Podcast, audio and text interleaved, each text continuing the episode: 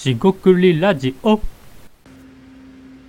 こんばんは。しごくりラジオの大橋です。今回もしごくりラジオ始めていきたいと思います。今回ですね、えー今回はですね、アイデア発想ですね。えアイデアの発想法、思考法についてですね、特に拡散思考というのを少し考えてみました。で、拡散思考はですね、ぶっちゃけどっちでもいいんですが、あのまあそれを踏まえつつ、えーアイデア発想での気づきですね、えーについて話していきたいと思います。今回もどうぞよろしくお願いいたします。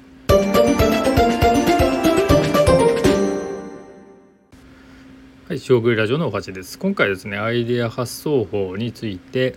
えー少しですね、その気づきですね、えー共有できればと思います。えっと、前回ですね、ちょっと長かったんで、今回短めにしたいんですが、少し長くなるかもしれません。えまずですね、アイデア発想法というところの基本としてですね、鉄則は、まずですね、インプットですね、さまざまな経験体験をしていって、まあそこからですね、課題なり、テーマに沿ったものを、まあ、集めます収集ですね。その後ですね思考ですね。思考というのは問いかけをしたり連想したりといろいろあるんですが、えーそれをしますと。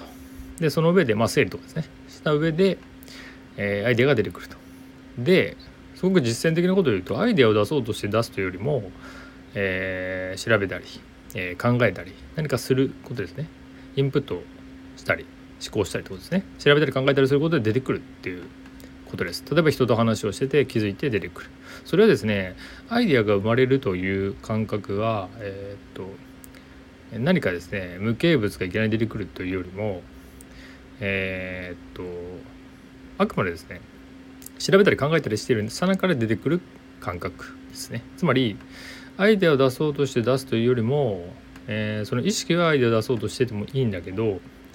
えー無意識といいますか、えー実際には裏で、え違う OS というか、えものが動いている感覚が近いかなと思います。この感覚をですね共有できていればこれから言うことはほとんど同じことを言ってるかなと思います。つまりですね、えー最近の気づきとしてですが結論としてですねアイデア発想自体は、えー、とインプット思考、えーアウトプットというような手順を踏んでやればできるとえー考えてます。ですがあのそれはとても論理的な話なんですね。えーただですね今言ったようにその意識無意識で裏で動いてるとか、えーアイデアを出さなくてもそのインプットして調べたり考えたりすれば出てくるっていうようななんかすごいざっくり曖昧なことを言ってるんですが言ってると思われるんですが全然これ曖昧でもなくもうその通りなんですよね。つまりアイデア生成自体特に思考部分で出てくる調べたものを考えるとか、え調べたものを問いかけするとかそこから連想させるとか、えー面白いなと思ったり違和感を感じてこれはどうだろうとまたさらに調べたりっていうようなそのかなりぐちゃぐちゃなんですがそのサイクルを回しているところはすごくアイデアの生成に関するところなんですよね。でその上でアイデアが生まれてくるつまりそこはと、えー論理っていうような、えー分かりやすい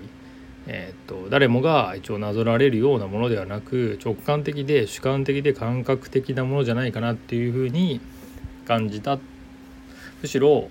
感じたっていうよりも、えーその通りなんじゃないかなっていう話となります結論的に。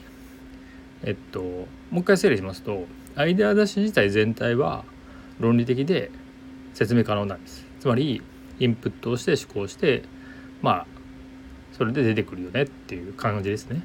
これは何度でも言っておりますが、えーそのような流れは大枠としてはなんかいいんじゃないかな僕自身もそのような意識でやっています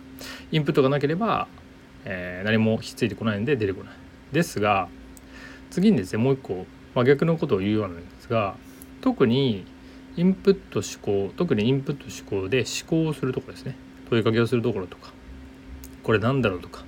面白いなってメモしたりするとそういった時にアイデアって生まれてきたりするんですね。ですがその時に生まれてくるプロセスを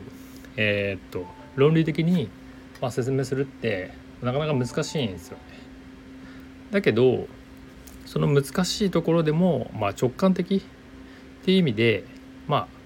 できることはかなりあると。えつまりですね簡単に言えば直感を鍛えていくっていうことなんですよ。直感を鍛えるってことはまあこのラジオでも多分言ってると思うんですが改めて言うと、まあ、日々ですね日常を観察して面白いことをやるとか興味深いニュースを見たら掘り下げてみるとか面白かったことを人に話すとか違和感を感じたら、えー、それをメモしてみるとか、えっと、自分が気になった好奇心ですね。好奇心に応じてそれを、えー、と調べてみると、えー、勉強してみると。なんかすごく素朴で当たり前のようなことを言ってるんですがこれが直感とか感覚っていうのを鍛える、えー、やり方になります。つまり、えーと、今まで僕自身が言ってることとかやってることはあまり変わらないんですけども認識としてですねアイデア全体自体は論理的発想ですね。アイデア発想自体は論理的に言えるんだけどどこまでいってもこれを、えーと、分分解しててですね思考フェーズを分解してっても、えー、論理的に言えることっていうのは限界があるんじゃないかなっていう話となります。えー、少しでも伝わるものがあれば幸いです。ここまでお聞きいただきましてありがとうございました。今日も一日お疲れ様でした。というわけで、えー、失礼いたします。